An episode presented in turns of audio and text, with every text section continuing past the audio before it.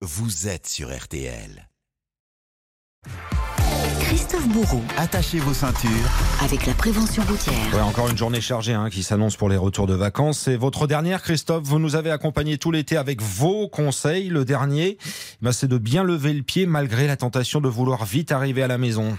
Alors oui, ça y est, c'est la fin des vacances et on pense déjà à toute autre chose, la tête au travail. Et justement, pour pas se coucher trop tard et arriver frais demain au bureau, on a tendance à s'agacer dans les bouchons. Et dès que l'on peut accélérer, on a le pied lourd. Or, c'est prendre des risques pour pas grand-chose, explique Anne Lavaux de la prévention routière. Sur 500 km, si je roule à 140 km heure plutôt qu'à 130 km, je vais gagner un quart d'heure. Franchement, le jeu n'en vaut pas la chandelle. Et puis, essayer de rester concentré jusqu'au bout, jusqu'à l'arrivée. En effet, la majorité des accidents se déroulent à moins de 10 km de son lieu d'habitation.